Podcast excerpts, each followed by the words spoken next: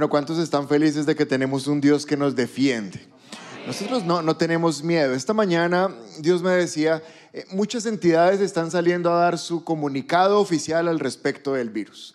Entonces salió el presidente de Colombia diciendo, no sé, vamos a cerrar las fronteras, vamos a cerrar los cines, a cerrar todas las cosas, salen las aerolíneas, los aeropuertos, todo el mundo está dando un comunicado oficial. De hecho, una persona de nuestra iglesia trabaja en prensa, trabaja siendo camarógrafo de uno de los medios de, nuestro país y me contaba ayer, esta semana he estado todo el tiempo, me tienen ahí al lado del presidente o del ministro. Eh, estando listos para ver cuando sale el comunicado, el último comunicado, las últimas recomendaciones, y es bueno, es bueno que estemos informados, es bueno que tengamos eh, la actualidad de lo que pasa, pero, ¿sabe? Yo creo que también como iglesia debemos dar nuestro comunicado oficial. Gracias por su entusiasmo. O sea, como iglesia nosotros tenemos que mostrar lo que nosotros pensamos acerca del coronavirus. ¿Cuántos están de acuerdo con eso? Entonces les vamos a, dar el comunicado. La palabra que Dios tiene para nosotros se llama nuestro comunicado oficial sobre el coronavirus. ¿Dónde está el comunicado oficial? Juan capítulo 11, verso 4. Juan capítulo 11, verso 4. Jesús al oírlo dijo, esta enfermedad no va a terminar en muerte. Vamos, dilo conmigo, esta enfermedad no va a terminar en muerte. Eso es lo que la iglesia tiene para decirle al coronavirus.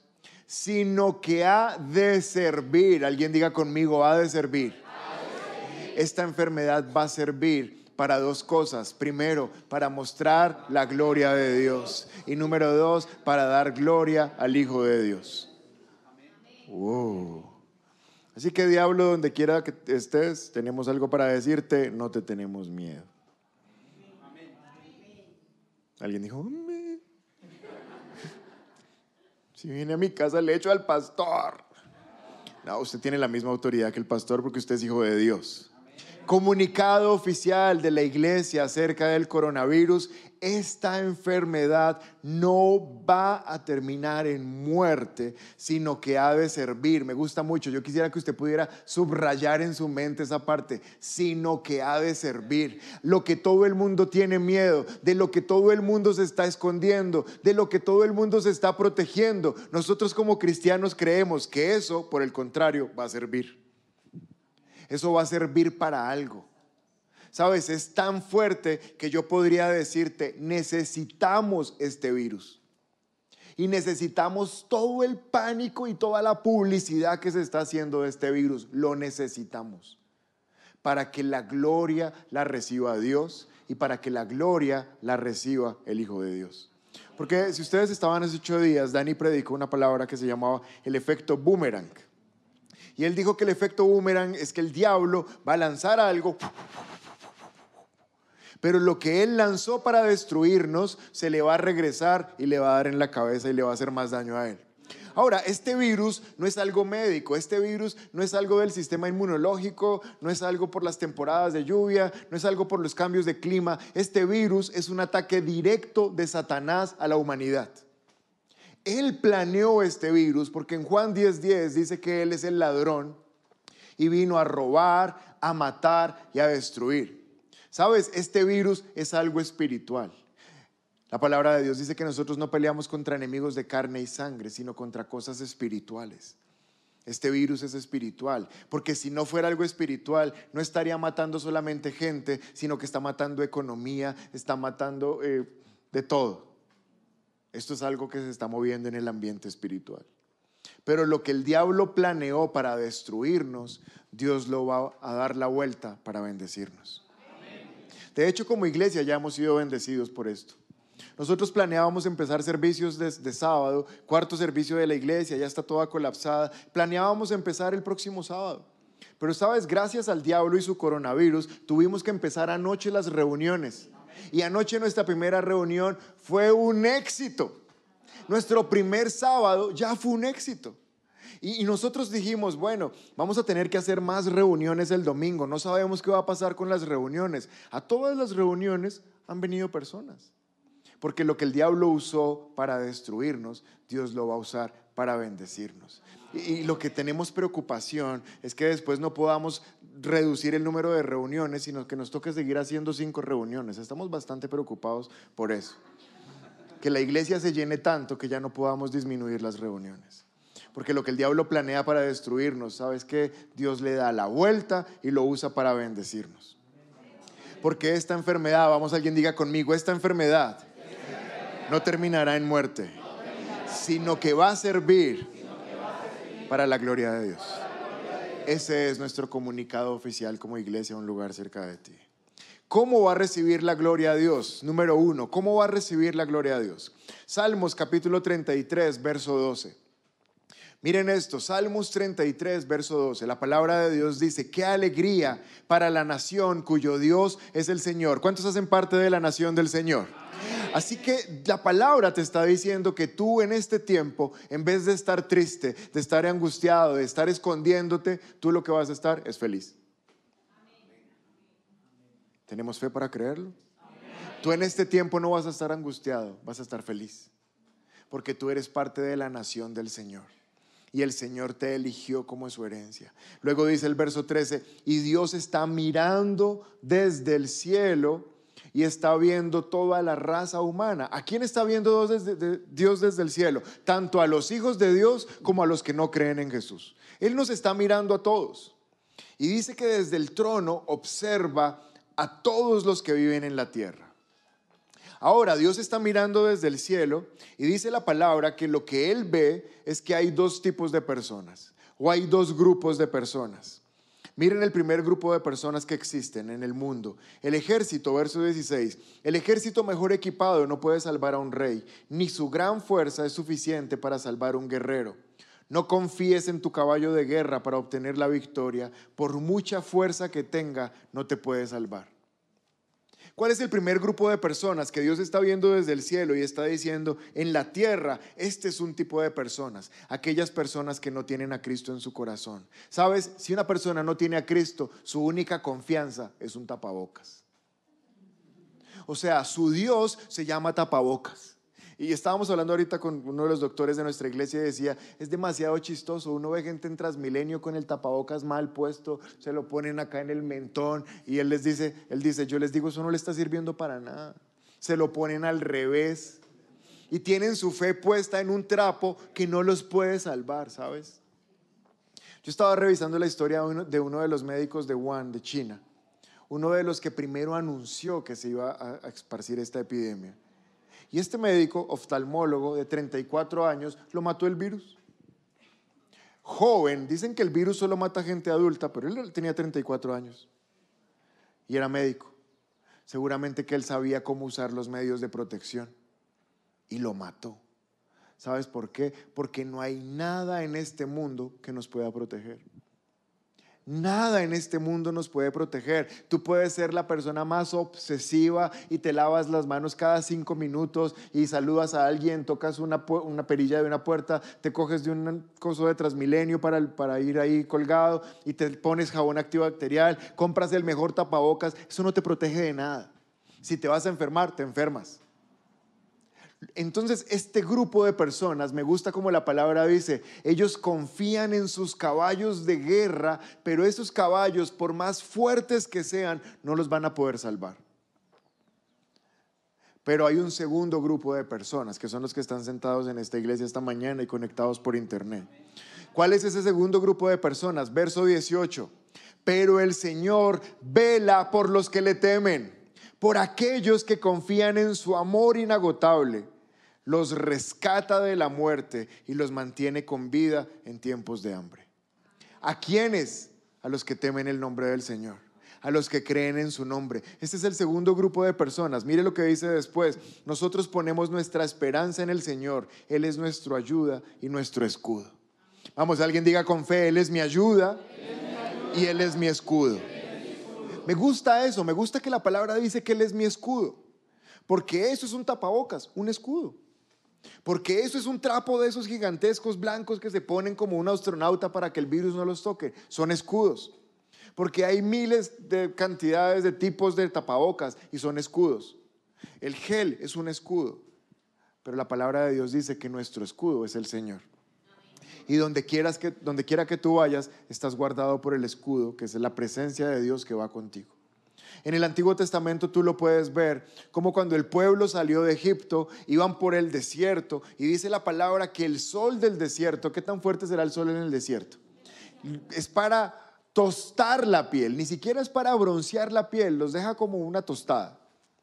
Pero dice la palabra de Dios que el pueblo de Israel caminaba por el desierto y la nube iba por encima de ellos todo el tiempo y el sol ni siquiera les podía quemar la piel. Esa es la protección de Dios. Y donde quiera que tú estés, mañana sales, tienes que ir en transporte público, tienes que ir a un hospital, a una biblioteca, donde quiera que tú estés, lo que te protege es la nube que va encima tuyo. Se va moviendo.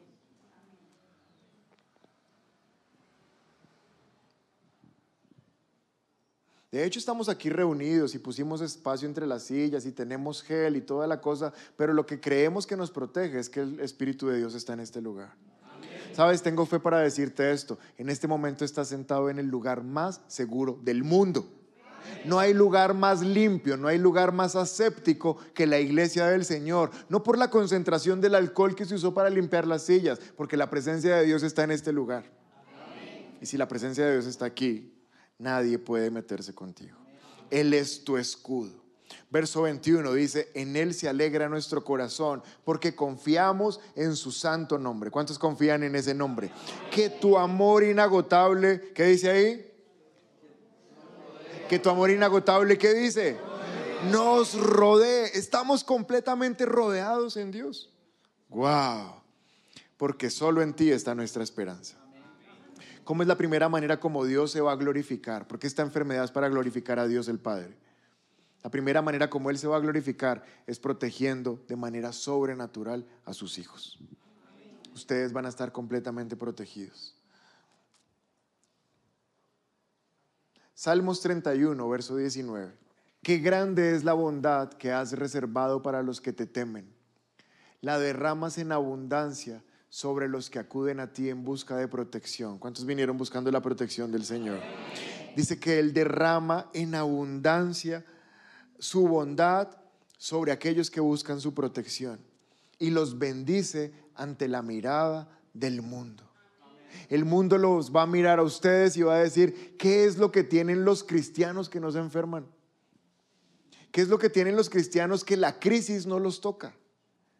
¿Cuál es la diferencia? Pues la diferencia es que aquí dice que Dios nos bendice ante la mirada del mundo. No es casualidad que el primer caso de coronavirus que se diagnosticó en Colombia fue una chica que llegó de viaje, pero el escándalo fue porque después de llegar se fue y se sentó en una iglesia cristiana, casa sobre la roca. Y entonces empezó el pánico entre todos. Y yo estuve sentado al lado de ella, Dios mío. ¿Y ahora qué hay que hacer con esa iglesia? El primer caso, en una iglesia.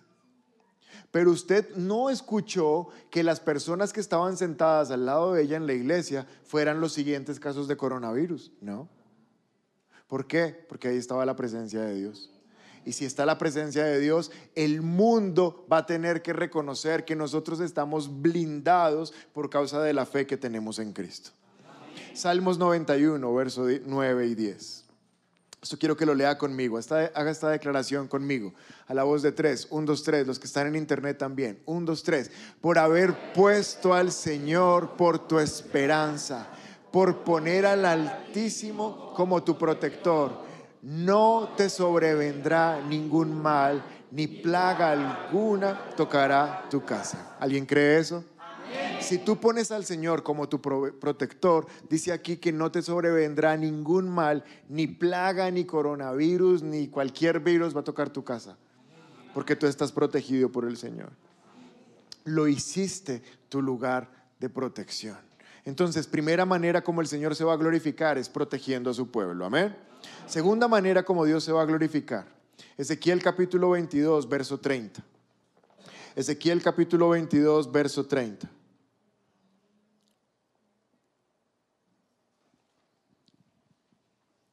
Dice la palabra de Dios, yo he buscado entre ellos a alguien que se enfrente a mí e interceda en favor de la tierra para que yo no la destruya, pero no he encontrado a nadie. Ahora, parece que cada vez que hay una calamidad y un momento fuerte en la, en la tierra, Dios está esperando a ver si alguien se levanta a interceder para que eso pase. Alguien eh, de pronto con un poquito de ignorancia pensará, bueno, y si Dios no quiere que pase, ¿por qué permite que pase? Pues porque el Dios de este mundo, la palabra de Dios dice que es Satanás. La persona que gobierna este mundo es el diablo porque Adán en el principio le entregó la autoridad al pecar. Entonces el Dios de esta generación, la palabra dice que es el príncipe de la potestad del aire. Él es el que mata, Él es el que enferma, Él es el que causa tragedias. Pero Dios está buscando a alguien que se levante a pelearle a Satanás. Alguien que se levanta a decirle, diablo, en el nombre de Jesús, quita tus cochinas manos del mundo, quita tus cochinas manos de nuestras vidas, no tienes poder, no tienes autoridad. Pero ¿sabes qué pasa? Que la iglesia es muy dormilona. La iglesia eh, en este momento está en un grado de confort donde los cristianos de hoy piensan que por sentarse una hora en una reunión a la semana, eso es ser cristiano. Y yo le doy muchas gracias a Dios de que este virus nos esté despertando porque estamos muy dormidos. La iglesia no puede ser igual al mundo. El mundo va a decir, si supo, no, otro caso de coronavirus. Y el cristiano no puede, pues, ¿dónde, dónde, dónde? Porque se supone que somos nosotros los que tenemos la fe, ¿me comprende? Usted no puede estar más asustado que el que no conoce a Cristo. Lo que nosotros tenemos que hacer es ser la esperanza para este mundo porque somos la sal y somos la luz del mundo. Entonces la segunda manera como Dios va a recibir gloria es cuando la iglesia se levante a reprender este virus y a clamar por la misericordia del Señor. Usted sabe que el primer lugar donde se diagnosticó eso fue en Wuhan, en China. Pero ayer en el noticiero, en las noticias salió salió del, hospital que hicieron en esos días tan rápidos, ¿se acuerda? Como en 10 días hicieron un hospital. Ayer salió el último paciente. Ese hospital quedó desocupado. Ya no hay casos nuevos de coronavirus en China. Ahora China es el lugar más seguro del mundo. Y usted dirá, uy, tan de buenas esos chinos. No, es que por detrás de eso estaba la iglesia de China orando. Estaban los pastores que no dejaron de predicar la palabra. Estaba la gente que no se dejó de reunir. No es que el virus de manera mágica desapareció, es que había una iglesia que estaba haciendo lo que tenía que estar haciendo, que cuando Dios dijo a alguien que se pare en la mitad a interceder, adivine qué, había gente que estaba parada en la mitad intercediendo. Y por eso es que nuestra iglesia desde hoy, todos los días, nosotros tenemos reuniones todos los días de oración, pero todos los días nos vamos a levantar a reprender ese virus hasta que se vaya. Porque sabes algo, no es casualidad que en Colombia no haya ni un muerto. Tú no puedes decir, uy, no, tan de buenas. Es que hay una iglesia que se levanta a orar. Es que hay gente que mientras que otros duermen, ellos están orando. Mientras personas están cómodas en la cotidianidad de su vida, hay personas que sí están orando. Y no estoy hablando de nosotros, estoy hablando de iglesias por toda Colombia. Gente que tiene clara que si somos iglesia es para orar. Porque es muy raro un cristiano que no ora. Un cristiano que no ora es tan raro como una oveja que es alérgica a la lana. ¿Me entiendes? Pero hay cristianos alérgicos a la oración. Hay personas que están metidos en las crisis más profundas y en vez de venir a orar se quedan llorando en la casa. ¿Me estás comprendiendo? Y tú no te puedes quedar en tu casa perdiendo el tiempo. Si Dios no ha dado la respuesta, en la iglesia deberías estar orando por tu respuesta. Porque la palabra de Dios dice que es la oración del justo la que puede mucho. La palabra no dice, y las lágrimas del justo pueden mucho. No, es la oración del justo. La palabra no dice que el miedo del justo puede mucho. No, no es el miedo, es la oración del justo el que puede mucho. Y cuando la iglesia despierte y cuando la iglesia empiece a clamar a Dios, Dios va a recibir gloria porque la iglesia se está moviendo. Jeremías capítulo 5, verso 1 dice, corran por las calles de Jerusalén, dice el Señor, busquen arriba, busquen abajo, busquen por toda la ciudad y si encuentran aunque sea una sola persona justa y honrada, no destruiré la ciudad.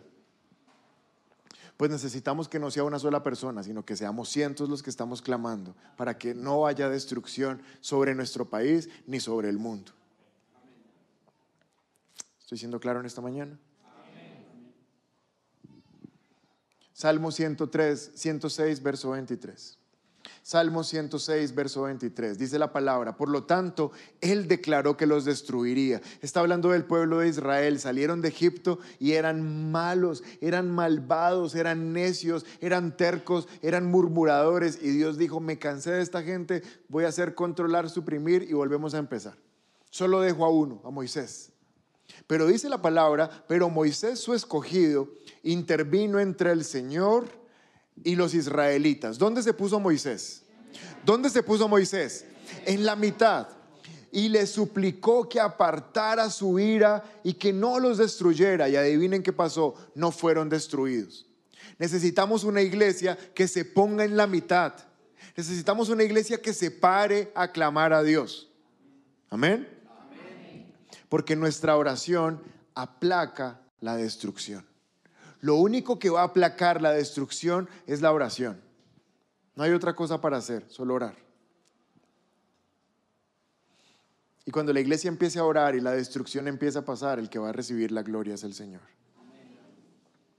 Pero dijimos que no solamente el Padre iba a recibir gloria. ¿Quién más iba a recibir gloria? El Hijo. Uy. El Hijo va a recibir gloria. ¿Cómo va a recibir gloria el Hijo? Isaías capítulo 55, verso 6. Isaías 55, verso 6 dice, busquen al Señor mientras puedan encontrarlo. Llámenlo ahora mientras esté cerca.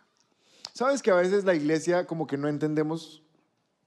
A veces parece como que venimos a la iglesia y le hicimos un favor a Dios. Como que, Dios, ahí te saqué tiempo este domingo para ir. Mas va a llegar un momento donde poder sentarse en una iglesia será un privilegio. Hoy ya está pasando. Nosotros tenemos unos pastores que conocemos del ministerio de Rema en Colombia. Ellos están en Cartagena. Y usted sabe que el ministerio sacó una ley esta semana que dice que no pueden haber más de 500 personas por reunión. Ahora, ellos son miles. Entonces lo que dijeron fue, bueno, vamos a hacer, como nuestra iglesia, muchas reuniones de a 500 personas para que podamos estar todos. Pero resulta que como Cartagena es un centro turístico y llegan muchos eh, turistas al puerto y al aeropuerto también, entonces ayer, antier, el, el viernes, sacaron una nueva ley para Cartagena y dijeron, no se pueden reunir 500, solo se pueden reunir 50. Entonces todas las sillas que tenían en la iglesia, se llaman Ríos de Vida, saludos a Ríos de Vida, Todas las sillas que tenían para 500 ahora se convirtieron en 50. Y entonces ya la gente no va a poder ir a la iglesia. Sí, se van a poder conectar por internet, como están conectados hoy todos ahí. Pero una cosa es estar en internet y otra cosa es estar en la iglesia. O sea, saludo a los que están en internet y sé que es una contingencia, pero es diferente estar acá. O sea, es diferente sentir la presencia acá, es diferente poder adorar a Dios. Es diferente que, te tosan al lado, o sea, como Dios te bendiga. O sea, es diferente, ¿me entiendes? Y cuando yo vi que esta iglesia les tocaba bajar de 500 a 50, en mi espíritu algo me dijo, es lo que está pasando espiritualmente. Cristo está a punto de llegar y la, la puerta se está cerrando. Y mucha gente que debería estar adentro se va a quedar por fuera porque están distraídos más en las cosas de este mundo que en comprender que todo esto lo que está haciendo es apuntar a que Cristo ya regresa por nosotros. Y esto es terrible, esto tiene mucho que ver con la parábola de las diez vírgenes, cinco sabias, cinco necias. Cinco que debieron tener aceite en sus lámparas pendientes para la llegada del novio y cuando el novio empezó a anunciar, ya vengo llegando, se les apagaron las lámparas. Y tuvieron que irse a buscar aceite, pero cuando regresaron ya la puerta estaba cerrada y golpearon y les dijeron, no las conocemos. Si la palabra de Dios dice que lo busquemos mientras se pueda encontrar, quiere decir que va a haber un momento donde ya no se va a poder encontrar. Háganlo mientras lo puedan encontrar. Este es el tiempo mientras se puede encontrar. Va a haber un momento donde ya no lo puedes encontrar porque ya no está.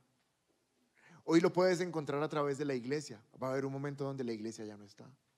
la iglesia va a ser llevada, la iglesia va a ser tomada y este mundo va a quedar en un tiempo que la Biblia llama gran tribulación. Y sabes, yo siempre leía la Biblia y decía, ¿cómo irá a ser la gran tribulación? Ahora miro las noticias y digo, wow, ya sé cómo va a ser la gran tribulación. Busquen al Señor mientras pueda ser hallado. Pero miren lo que dice después. Wow que los malvados cambien sus caminos, que alejen de sí hasta el mínimo pensamiento de hacer el mal, que se vuelvan al Señor para que les tenga misericordia. Sí, vuélvanse a nuestro Dios, porque Él los perdonará con generosidad. La tercera manera como este virus tiene que glorificar a Cristo es que todos los que todavía no lo conocen, este es el tiempo para conocerlo. O sea, necesitamos que este virus sea como una olla express que pone esos corazones de piedra de la gente muy incrédula, de gente que se burla de la iglesia, de los pastores, de la Biblia, de la fe, que no creen en la vida eterna. Necesitamos que este virus ponga tanto miedo en esas personas que tengan que buscar a Cristo. No sé si usted me está entendiendo. Este es un tiempo de preparación para que muchos de sus familiares, de sus amigos, de sus vecinos, de sus compañeros que se le han burlado en la cara, conozcan a Cristo. Y, yo le voy a decir la manera, cuando usted lo ve ahí todo asustado, lavándose las manos y poniéndose el tapabocas, dígale, ¿tú sabías algo? Ese tapabocas no te sirve para nada. ¿Por qué hice eso? Mira, ese tapaboquitas azul no te protege. Si quisieras ser protegido, necesitas un tapabocas N95 o N99. Que ese número 95 y 99 significa que repele o aísla el 95 o el 99% de los microorganismos que te pueden dañar. Pero ese que tienes es de mentiras. Y me costó 5 mil pesos. Pero sabes algo, lo único que te protege es Cristo te protege en esta vida y en la otra. Repite conmigo, Señor Jesús, y ¡ta! Tómalo. Te ganaste uno para Cristo. Este tiempo es un tiempo para que Cristo sea glorificado a través de la salvación de muchos que no le conocen. ¿Estoy siendo claro? Este virus es para salvación. Este virus es para que el corazón de la gente incrédula sea ablandado y se les pueda predicar la palabra. Ahora, me preocupa mucho que si usted lee la Biblia, los momentos duros de la humanidad no han logrado convertir a mucha gente. Dios le dijo a Noé, haz un arca que vengo a destruir todo. Y Noé, Noé decía, muchachos, viene el juicio. Y en la barca solo se montaron ocho. Y eso que eran familia de Noé, o sea, fue por palanca. Viene el juicio contra Sodoma y Gomorra. Y Dios dice, dile a Lot que salga él y su familia, porque voy a destruir Sodoma y Gomorra. Y ellos, no, yo no creo que vayan a destruir Sodoma y Gomorra. Tanto que les toca a los ángeles sacarlos a la fuerza. Y sacan a la fuerza a la esposa de Lot y está tan contaminada del pecado que se devuelve y se convierte en una estatua de sal. Entonces yo lo que veo es que cuando hay gran presión, también hay gran incredulidad. Pero nosotros tenemos que aprovechar este momento para que personas sean salvas. Porque mira esta frase que puse ahí. Si esta epidemia no produce salvación, entonces será un virus perdido.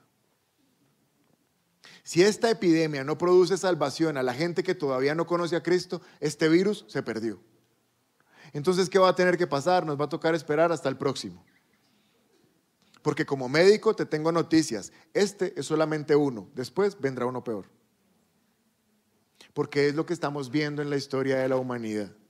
A la gente se le olvida que hay epidemias peores, ¿saben? El dengue es peor, el cólera, el VIH, la malaria, el ébola, el SARS, el H1N1. O sea, hay más.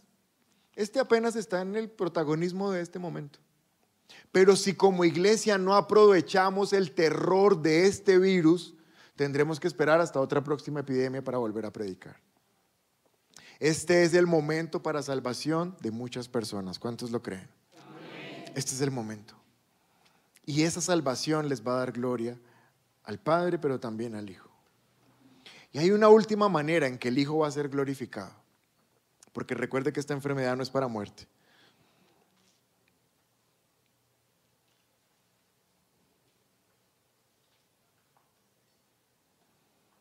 Lucas capítulo 21, verso 7.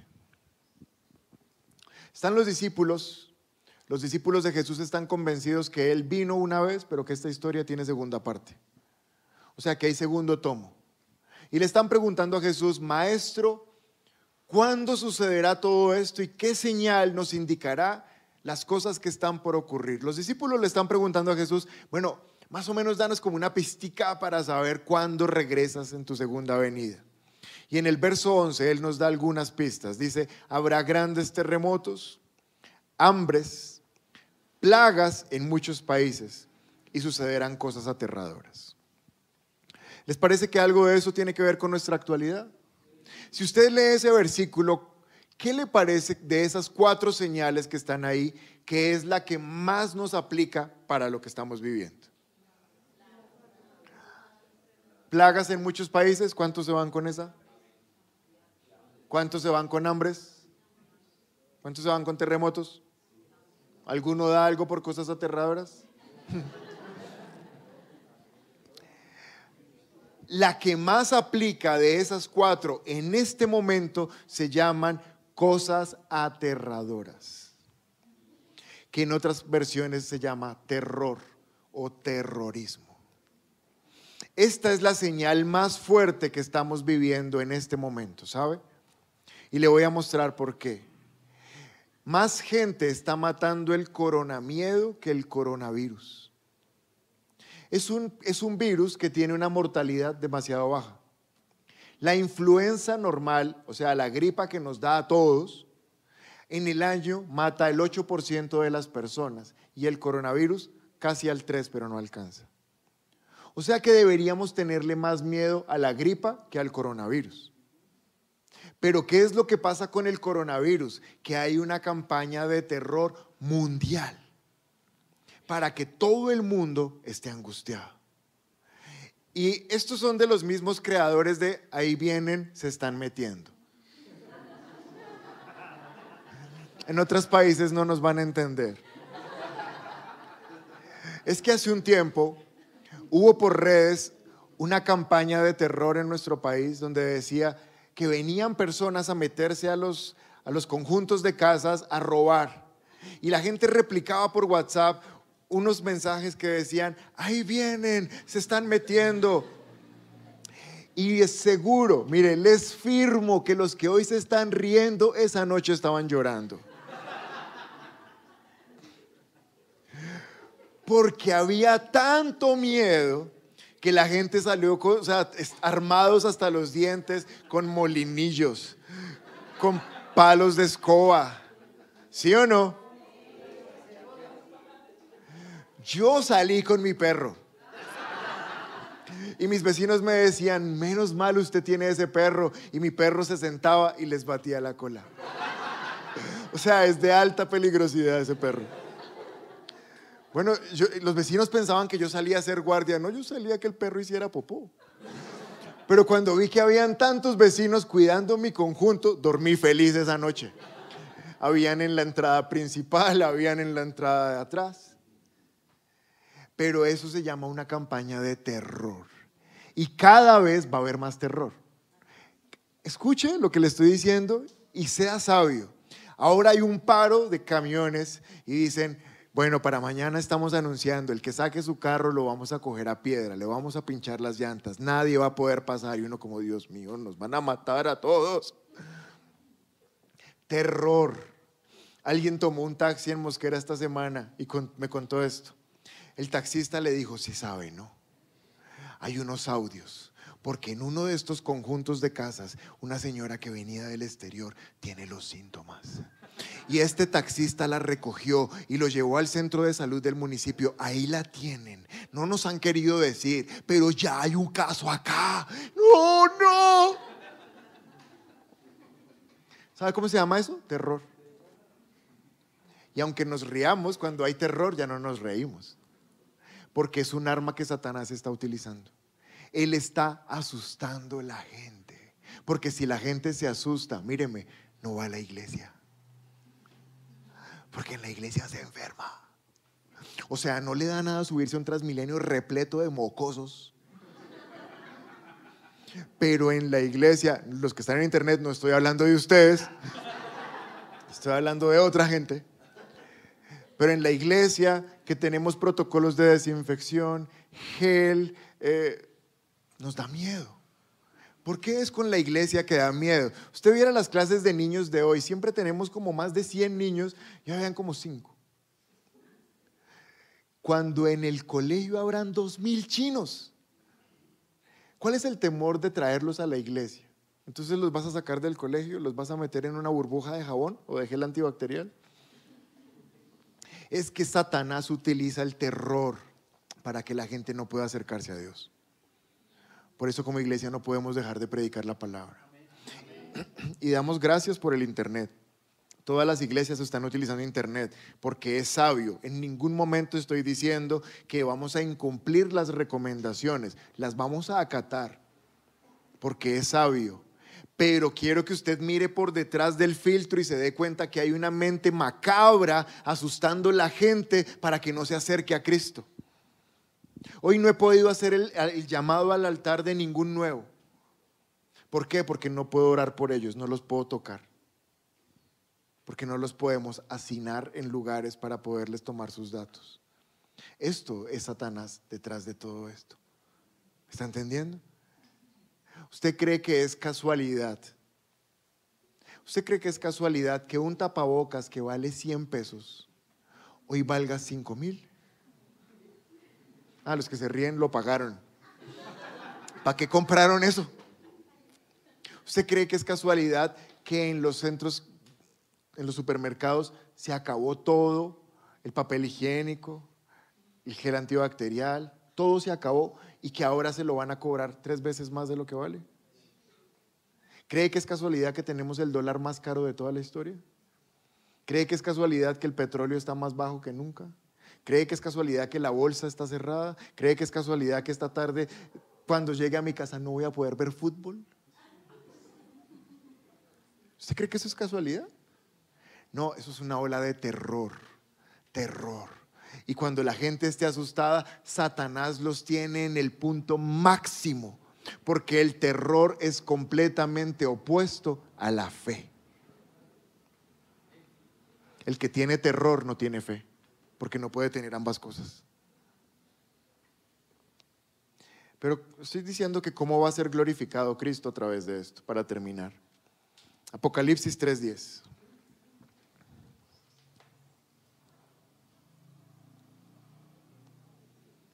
Apocalipsis 3:10. Por cuanto has obedecido mi mandamiento de ser perseverante, y los quiero felicitar a los que están por internet y a los que están aquí. Ustedes están perseverando escuchando la palabra de Dios. Por cuanto has obedecido mi mandamiento de ser perseverante, yo también te protegeré a la hora de la prueba. Diga conmigo la hora de la prueba. La cual vendrá sobre el mundo entero para poner a prueba a cuantos habiten en la tierra. ¿Sabe qué estamos viviendo?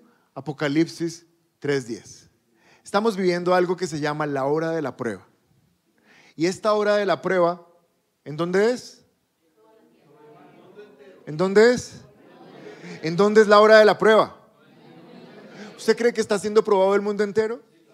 Todo el mundo.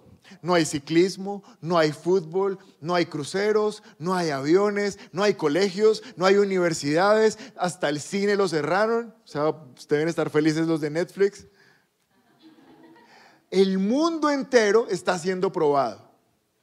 No importa en qué país estén, están siendo probados. Pero Dios dice que a nosotros nos va a proteger a la hora de la prueba. Pero yo quiero que usted no quite su mirada de la pantalla, porque mire el versículo que sigue. Porque ya vengo pronto. Antes de que Cristo regrese a la tierra, a llevarse a su iglesia, la palabra de Dios dice que va a haber una prueba para toda la tierra. Y si esta no es la hora de la prueba de toda la tierra, que alguien se levante y me diga, entonces, ¿cuál es la hora de la prueba? Si esta no es la hora donde todos estamos siendo probados, entonces ¿cuándo va a ser esa hora? Ayer yo estaba en cirugía en la clínica Palermo en Bogotá y un doctor que estaba operando con nosotros tiene amigos en las clínicas de España, en Barcelona. Y me dijo, mira, en Barcelona, y hay gente conectada de Barcelona, ¿me puedes decir si es verdad lo que quiero decir? Me dijo, en las clínicas de Barcelona se canceló la, cirugía programada, o sea, las, las uñas encarnadas, todo eso se canceló. Solamente se operan urgencias. Tienen que tener los quirófanos disponibles para cuando las unidades de cuidado intensivo estén todas saturadas de gente conectada a ventiladores, poderlos meter a las unidades de cirugía. No se está operando gente. Todo el mundo está en la casa.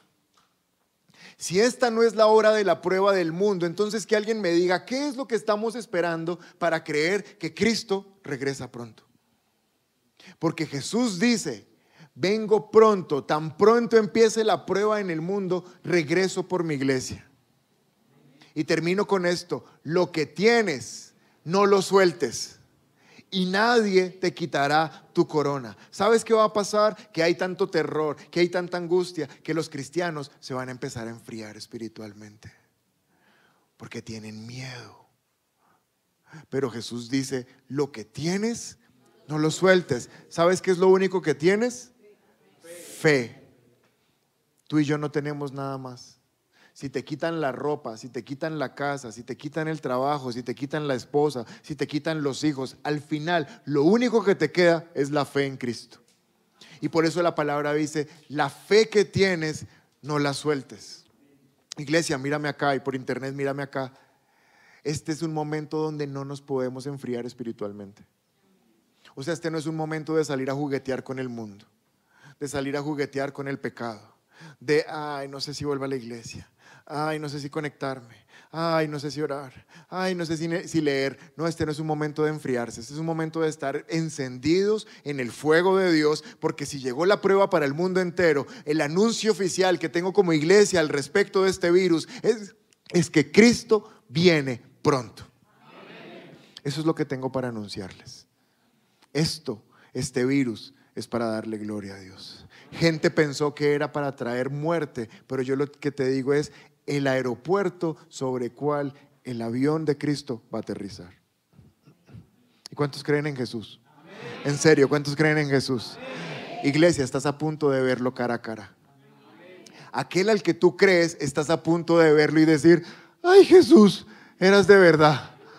Ay, menos mal, menos mal fui a la iglesia, era verdad todo eso que decían. Porque la hora de la prueba es antes del regreso de Jesús. Y la hora de la prueba es ahora. Es ahora donde tú como cristiano vas a ser probado. ¿En qué crees?